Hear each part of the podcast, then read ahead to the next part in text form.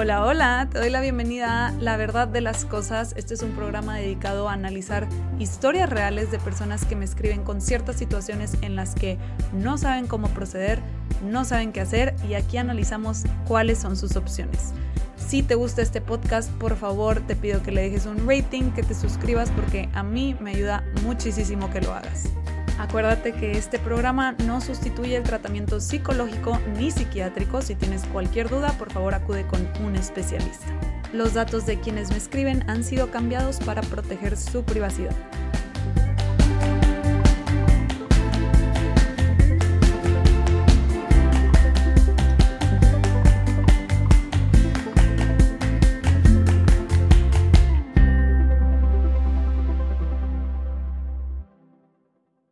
Hola, hola, te doy la bienvenida a un nuevo episodio de La Verdad de las Cosas. Yo soy tu host Isa Canales, psicóloga clínica y psicoterapeuta gestalt. Para quienes no saben, en este programa me llegan cartas, la gente me escribe sus situaciones y yo leo la carta y doy un análisis psicológico de la situación, de lo que podría estar pasando, de que, no sé, qué opciones se pueden tomar en este tipo de casos. Si estás escuchando este podcast en alguna plataforma para podcasts, pero eres una persona más visual, acuérdate que los episodios ya están en YouTube para que los vayas y los veas ahí, por si prefieres ver el video que solo escuchar el audio. Para la carta de hoy les quiero pedir algo importante. Em, nada más quiero que mientras van escuchando la carta, se observen a ustedes mismos, se observen a ustedes mismas y vayan viendo qué les va pasando mientras van escuchando esta historia.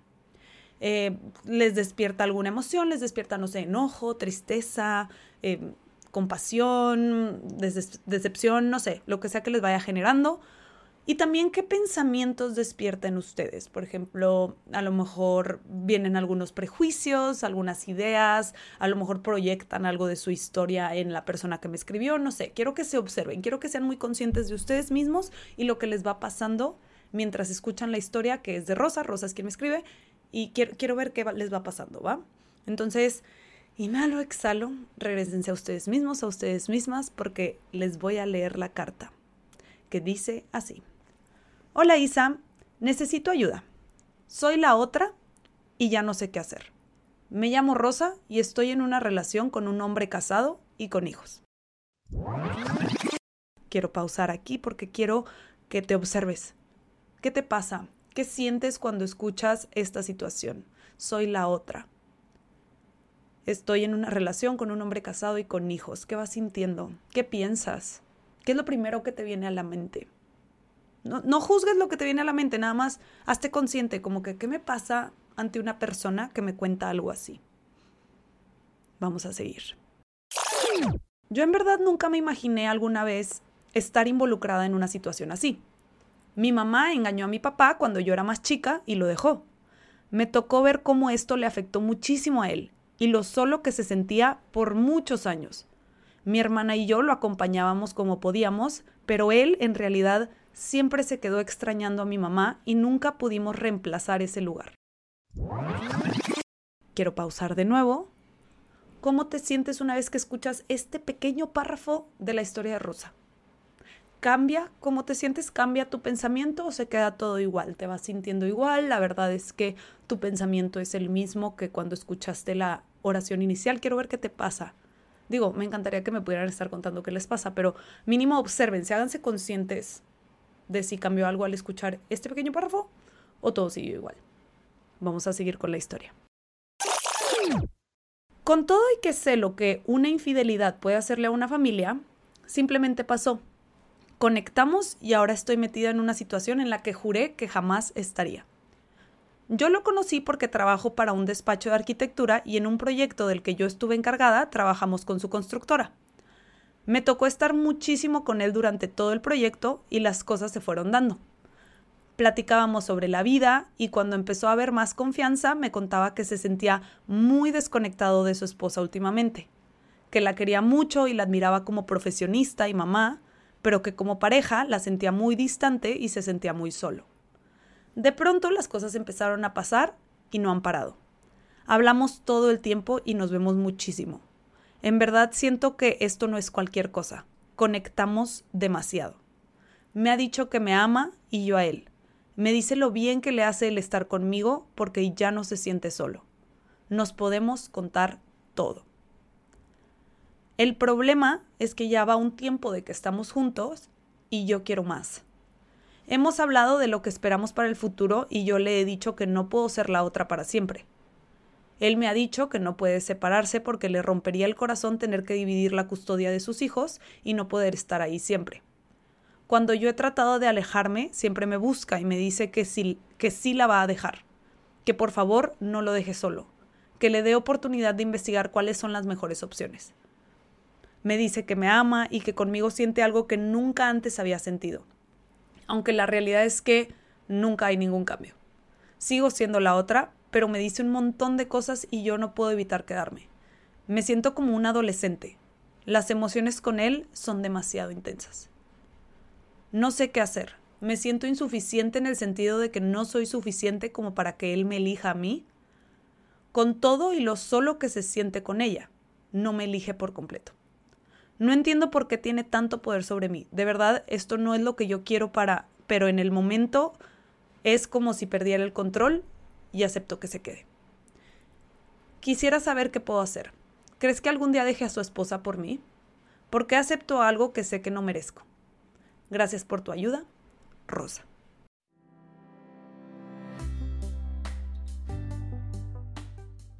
Si te está gustando el podcast, suscríbete para que no te pierdas ningún episodio y te invito a dejar una calificación para que más personas puedan encontrarlo.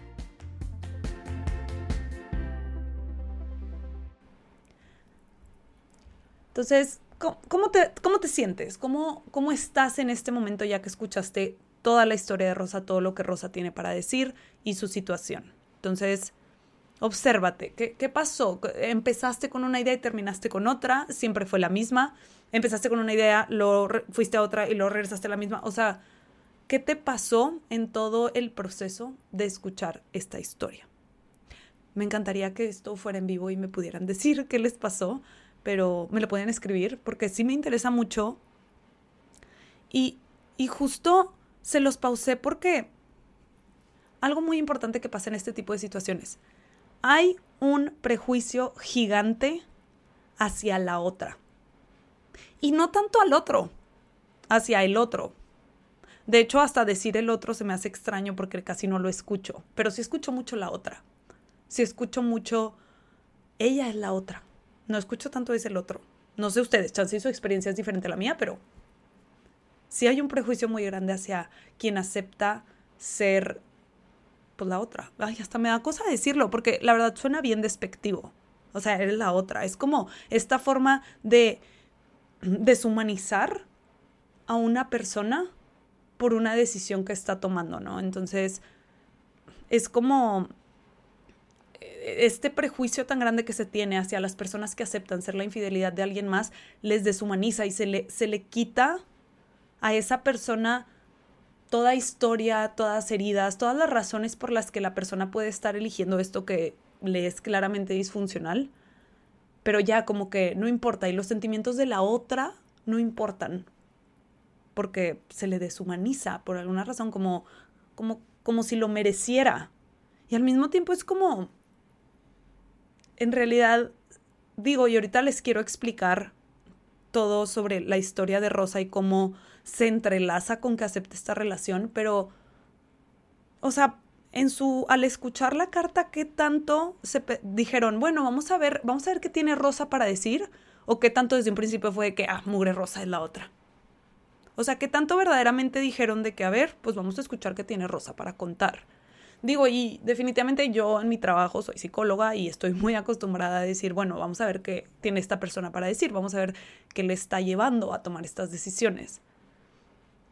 Pero pues sí me gustaría invitar a las personas a que empiecen a hacer un poco lo mismo, como que vamos a ver qué es lo que la persona tiene para decir. Y no sé si al escuchar lo que Rosa tenía para decir para ustedes cambió algo, pero para mí sí. Digo, no cambió, es que les digo que yo ya estoy muy acostumbrada desde un principio como esperarme, pero espero que al escuchar el análisis que tengo respecto a la, la vida de Rosa y esta relación que está, que está aceptando, se den cuenta que muchas veces este tipo de decisiones, por ejemplo, aceptar ser la infidelidad de alguien, aunque puede lastimar a la esposa de esta persona, no tiene nada que ver con la esposa. O sea, en realidad Rosa no tiene nada en contra de la esposa de su novio. No es personal, no es en contra de ella.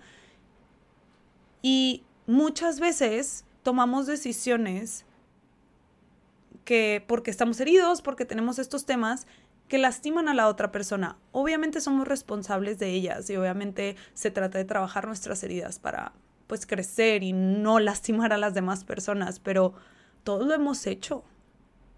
Entonces nada más les quiero ofrecer como volver a humanizar a Rosa y darse cuenta que hay toda una historia detrás que le está haciendo tomar estas decisiones. Obviamente la idea es que Rosa se responsabilice y creo que escribir esta carta y decir, oye, quiero entender qué pasa, es un primer paso a, ya no quiero hacer esto, ya no quiero ser esta persona que lastima ya no quiero lastimarme a mí misma aceptando esta situación. Pero ojo muy importante, también no le quitemos la responsabilidad al, al, esposo. Él es quien está engañando a la esposa y también se nos olvida que ahí está y que está formando parte de esta decisión. Y me es lógico, es muy fácil, es más fácil culpar a la otra. Porque cuando supongamos que la esposa de este hombre se, se entera, ¿no? Es mucho más fácil decir, mugre Rosa, la odio, no la quiero volver a ver, porque eso no le afecta para nada en su vida, Rosa no forma parte de su vida. Es mucho más fácil echarle la culpa a ella, todo el enojo a ella, que ella se desaparezca, que culpar al esposo y decir como, tú vete, tú desaparecete, tú me las... O sea, como que es más difícil porque a él lo quiere.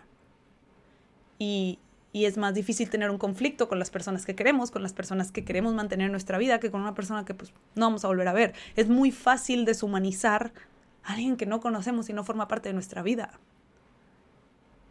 Entonces sí, sí me gustaría invitarles a que le regresen su humanidad a quienes toman esta decisión porque hay mucho detrás. Y lo voy a desglosar todo porque obviamente probablemente hay personas que digan, ay no, pero se la está bañando, está lastimando a la esposa, ¿cómo pueden hacer eso? Sí, obviamente. Y, quiero después hablar, ahorita, no sé cuándo en este episodio, pero voy a hablar de, de la responsabilidad y todo ese tema, pero sí les quería ofrecer, les quiero explicar qué pasa para que puedan tratar de empatizar un poco más. Y vamos a empezar con la historia de Rosa. Vamos a primero analizar qué es lo que hace que Rosa acepte esta situación, ¿no? Entonces, repito, no estoy justificando, estoy buscando entender. Y ahorita hablamos de esa diferencia entre justificar y entender, pero Rosa tiene una mamá que engañó a su papá.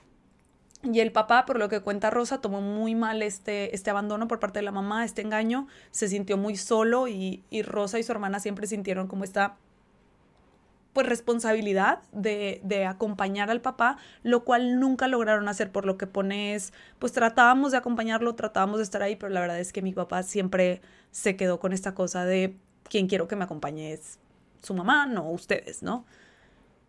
Y luego, luego me saltó porque es, e, el, podríamos pensar que el patrón que Rosa está repitiendo tiene que ver con como que la mamá haciendo el cuerno, como que si te vas muy fácil con esa finta, ah, obvio, eh, pues no sé, está repitiendo el patrón de la mamá. Yo no veo tanto eso, yo de hecho veo que está repitiendo un patrón pero con el papá. Se topa con esta persona que se siente tan sola como su papá. Y con la compañía de Rosa se siente acompañado. Y es lo que estaba buscando él. Y por fin Rosa puede tener esta... Mm, ay, ¿cómo se, Ay, se me fue la palabra, como este... Mm, pues por fin ser esa persona que logró ser suficiente y hacer sentir a esta, a esta persona acompañada. O sea, Rosa nunca logró sentir que era suficiente para que su papá dejara de sentirse solo. Y con esta persona ya lo siente. Por primera vez, Rosa siente que es suficiente como compañía de alguien. Y ahí es donde veo el patrón de Rosa. Entonces, ¿y qué, le hace aceptar esta relación tan disfuncional? La, se me vino la palabra en inglés, redemption, como esta parte de redimir, creo que se dice en, español. Em, lo que nunca pudo hacer con el papá. Que el papá nunca dejó de sentirse solo el novio sí le dice de que es que sin ti yo me siento muy solo, o sea, tú eres mi compañía, con él sí lo logró.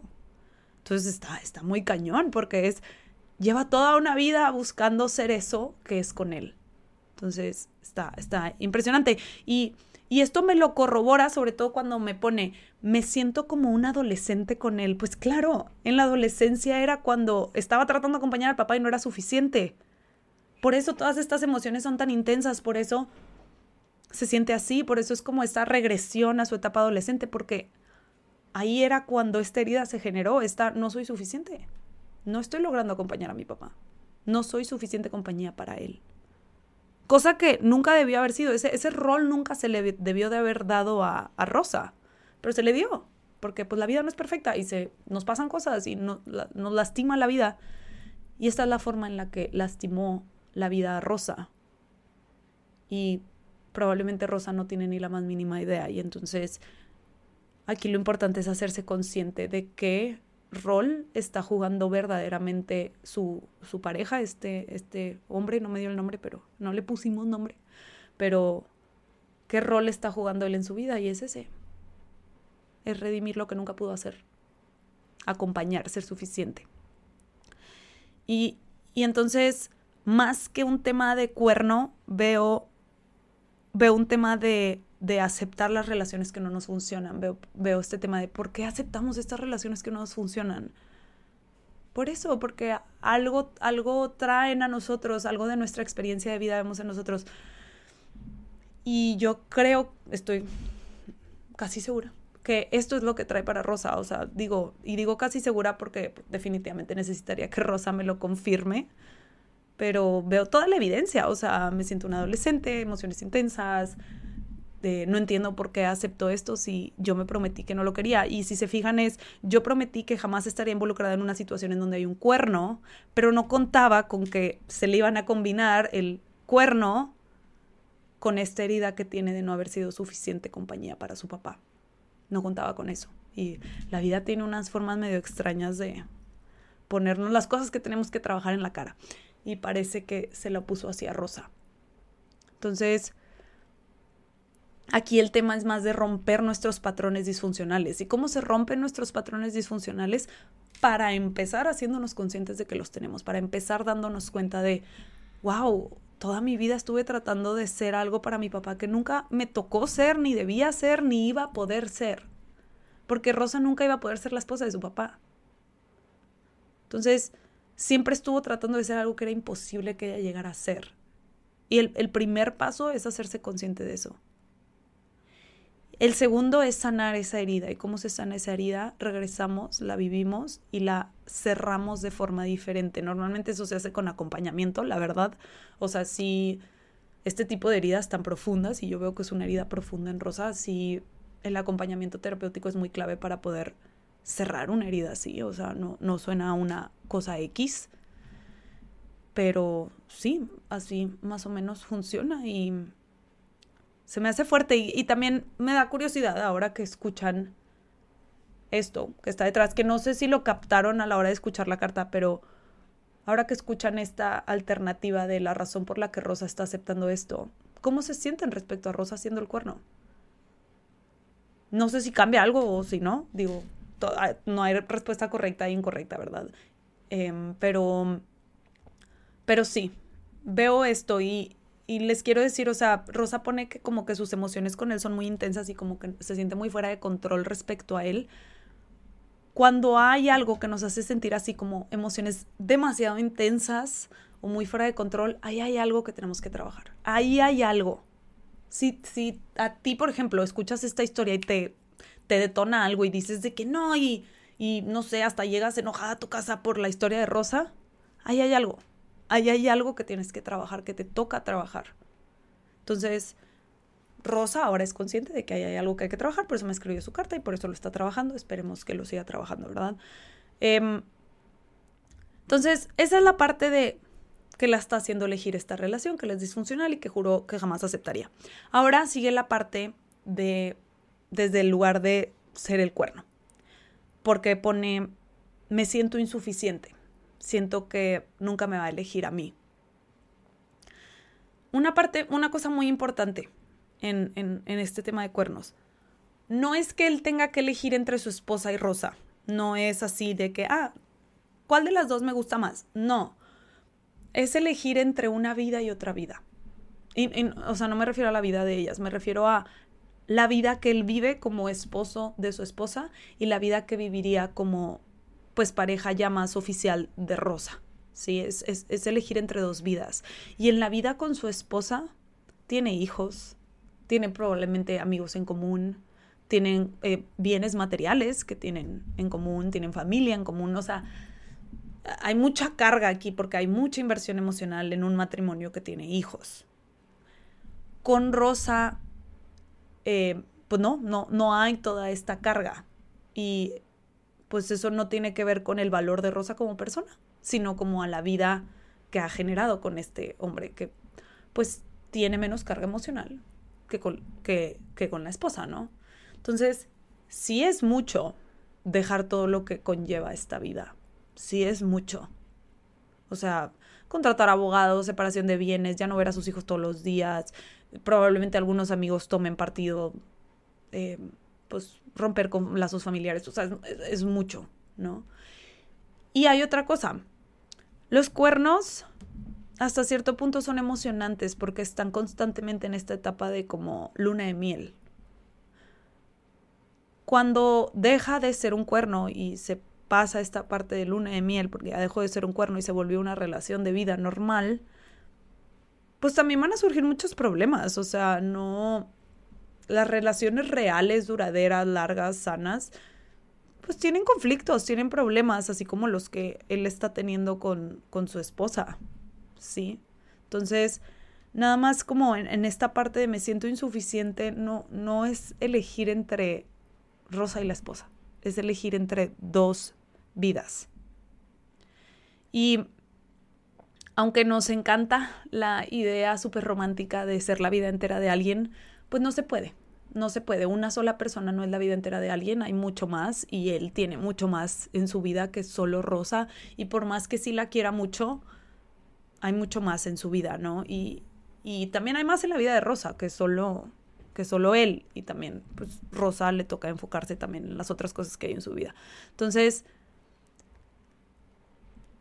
esa es otra parte importante cuando estamos en este punto de sentirnos insuficientes de esa forma. A veces hay más que es lo que una persona tiene que elegir que solo a una persona. Y no solo aplica para cuernos, o sea, también muchas veces desde que porque soy insuficiente, porque no me elige como pareja, o sea, porque no se decide a estar en una relación conmigo o lo que sea. Nos sentimos como que, pues es porque yo soy insuficiente. No, no necesariamente, o sea, es todo el elegir lo que esa vida conllevaría y no todo tiene que ver contigo, ¿no? Este, a veces es también como que pues elegir tener una pareja implica que ya no voy a no sé qué y, y pues esta vida de soltería tiene esto que me gusta y si me explico, o sea, es normalmente es elegir entre vidas, no, no es nada más la carga de la persona. Entonces, eh, pues bueno, eso, eso es las dos partes que veo para analizar de, este, de esta carta. Y regresando como al tema de mm, entender la historia detrás de alguien que acepta hacer algo así. Sé que es súper difícil empatizar con alguien que está lastimando a otra persona. Nada más repito, todos lo hemos hecho. Todos hemos lastimado a alguien más sin querer. Porque somos humanos y la regamos y a veces lastimamos a otras personas. No es adrede. Y, y Rosa no lo está haciendo con la intención de lastimar a la esposa. Ahora sé que mucha gente argumenta de que, pero sabe que la está lastimando. Es muy diferente lastimar a alguien sin saber que le lastimaste a lastimar a alguien sabiendo que le estás lastimando. Sí, lo entiendo. Pero hay veces en que nuestras heridas sí guían mucho en nuestro actuar y por eso la importancia de hacerlas conscientes y trabajarlas. Ahora que Rosa escuche esto, ahora que Rosa sea consciente de su herida, ahora sí ya no hay excusa. Es su responsabilidad empezar a elegir diferente. Digo, siempre ha sido su responsabilidad esta herida, pero probablemente no tenía idea de qué es lo que había detrás. Ahora que sabes qué hay detrás, ok, entonces, ¿qué tengo que hacer para empezar a elegir algo que, que, es más funcional para mí? Y esa es la razón por la que mucha gente no quiere venir a terapia, la neta, porque es, hacerte consciente de tus patrones que te son disfuncionales no es fácil. Para nada es fácil porque ya, pues ya, ahora tengo que elegir funcionalmente y elegir funcionalmente, al menos por ejemplo en el caso de Rosa, implica mucho dolor porque implica dejar a esta persona, pues que sí quiere mucho y que sí le acompaña y que al final satisface una herida bien grande de Rosa. Y entonces también es buscar formas en las que Rosa puede satisfacer esta necesidad de como acompañar a alguien, pero en un, en un ambiente, en un aspecto que le sea más funcional. No, no en esta situación en la que pues es el, el cuerno, ¿no? Y aquí, es donde quería, bueno, creo que aquí queda más bien, hablar de la diferencia entre eh, justificar y explicar. En la justificación se le quita mucho la responsabilidad a la persona. Y justo ese no era mi punto. No, no le estoy quitando la responsabilidad a Rosa. Creo que Rosa va a vivir las consecuencias, o si no, ya las está viviendo de sus decisiones y de, y de todo esto, definitivamente. Pero eh, entender qué es lo que hace a alguien actuar de esa forma sí nos permite ver la situación con más compasión y, y, también poder acompañarle mejor a que tome una decisión más funcional. O sea, al final, pues Rosa no es mala digo, no la conozco más que por esta carta, pero me gusta pensar que la mayoría de la gente no es mala. No creo que Rosa sea mala. Simplemente está herida y no tiene idea de cómo su herida está guiando su actuar sin ella tener, pareciera, control sobre la situación, ¿no? Entonces, al entender, podemos hacer conscientes que está guiando nuestro actuar y entonces ahí sí podemos elegir diferente. Ahora, si nos hacemos conscientes de lo, conscientes de lo que está guiando nuestro actuar y, aún así seguimos eligiendo lastimar a la otra persona, pues eso sí se me hace más fuerte, pero al mismo tiempo es como, o sea, como personas de fuera, que estamos analizando la situación desde fuera, no sé, como despertar un poquito más esa... Hay un humano detrás de la otra. Es una persona herida, con muchos miedos y muchos complejos como los tenemos todos. Y a lo mejor tus complejos y tus heridas no te llevan a algo así, pero te llevan a otras cosas. Y esto es a lo que ha llevado a Rosa y no sé, como que yo soy pro ser empática y, y entender qué está detrás y también eso a veces ayuda a bajar el enojo y más bien buscar la forma en la que puedes acompañar a la persona a tomar una decisión más funcional, donde deje de lastimar a esta, ¿no? Y, y respecto, por ejemplo, digo, esta carta no me la escribió el esposo, entonces tampoco me quise enfocar tanto en él, pero mucha gente dice, porque pues él le dice a Rosa, ¿no? Que se siente muy solo y mucha gente dice, es que se le debe haber comunicado a su esposa, o sea, lo están haciendo todo mal, tiene que hablarlo con su esposa y no sé qué. Muchas veces sí lo hacen, ¿eh? O sea, muchas veces la persona sí trata de decirle a la pareja como que, oye, me estoy sintiendo así, la pareja, la pareja no escucha o no está queriendo hacer un cambio. De nuevo, no es por justificar, pero es por, nunca sabemos qué hay detrás. Chance el esposo sí trató de hablar con su esposa y le dijo de que, oye, me estoy sintiendo súper solo y la esposa fue de que, pues arréglalo. ¿Quién sabe? Chance no, Chance no le dijo nada, se super sordeó y mejor pues encontró a Rosa que le acompaña diferente sin todo el equipaje de una vida con hijos y demás, porque es difícil estar constantemente ahí para tu pareja con todo lo que está, está pasando en tu vida, con hijos y así. Nada más, o sea, de nuevo, quiero ofrecer el, siempre hay un, un lado a todas historias. Todas las historias tienen una versión, entonces les invito a que se permitan conocer las historias, conocer las versiones antes de pues aventarse comentarios crueles y demás. Además, ya conociendo la historia, la verdad es que ser cruel nada más va a herir más a Rosa y llevarla más a lo mismo. Entonces, también desde la compasión, la gente sana más y entonces toma decisiones que son mucho más funcionales para sí mismas y para su alrededor. Entonces, yo, yo genuinamente he visto como la compasión sana. Entonces, les invito a que busquen entender todas las historias para poder acompañar con compasión. Eso trae muchos mejores resultados. Pero bueno, para terminar aquí vamos a responder las preguntas de, de Rosa, que siempre me gusta terminar respondiendo las preguntas. Me dice, quisiera saber qué puedo hacer. ¿Crees que algún día deje a su esposa por mí? La neta no sé, eh, no sé, no lo conozco. Pero más bien quisiera ofrecerle a Rosa y quien sea que se identifique con Rosa las siguientes preguntas. ¿Tú quisieras estar con alguien que hizo lo mismo que te lastimó a ti?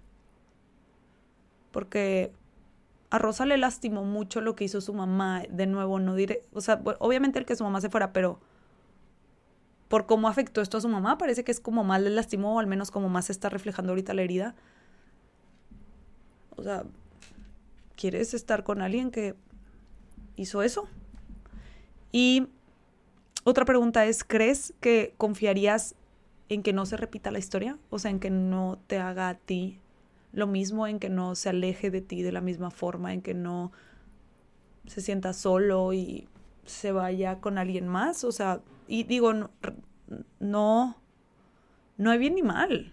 O sea, no, no hay respuesta correcta e incorrecta. Chance Rosa dice, sí, la neta sí creo que confiaría en él, sí creo que lo nuestro es diferente, sí creo que genuinamente con la esposa no funcionó por A, B, C, D, F, G. Por eso les digo, primero hay que escuchar las versiones y luego...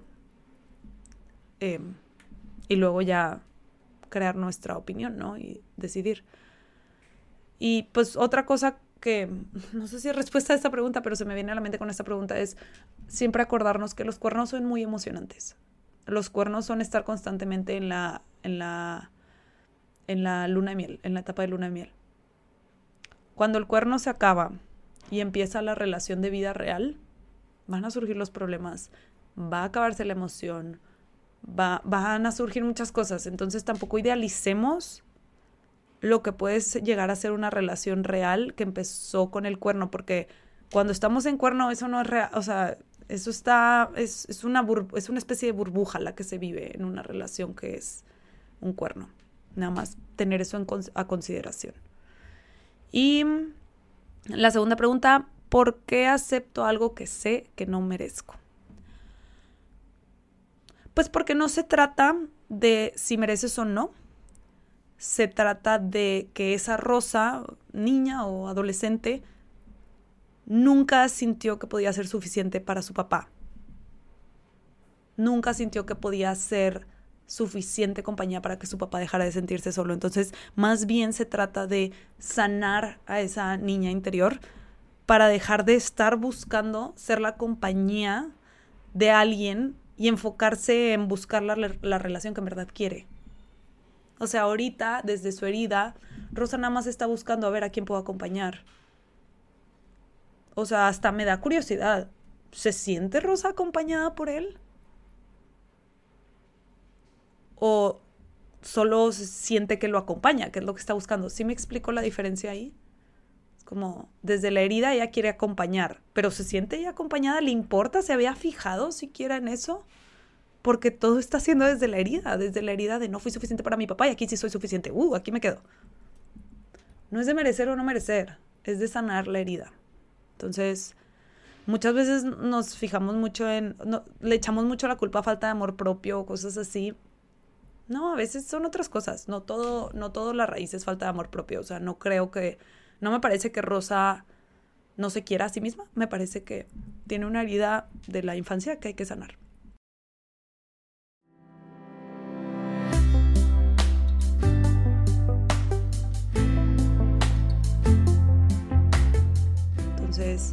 pues esas son mis respuestas a las preguntas de Rosa. Este es mi análisis de esta situación.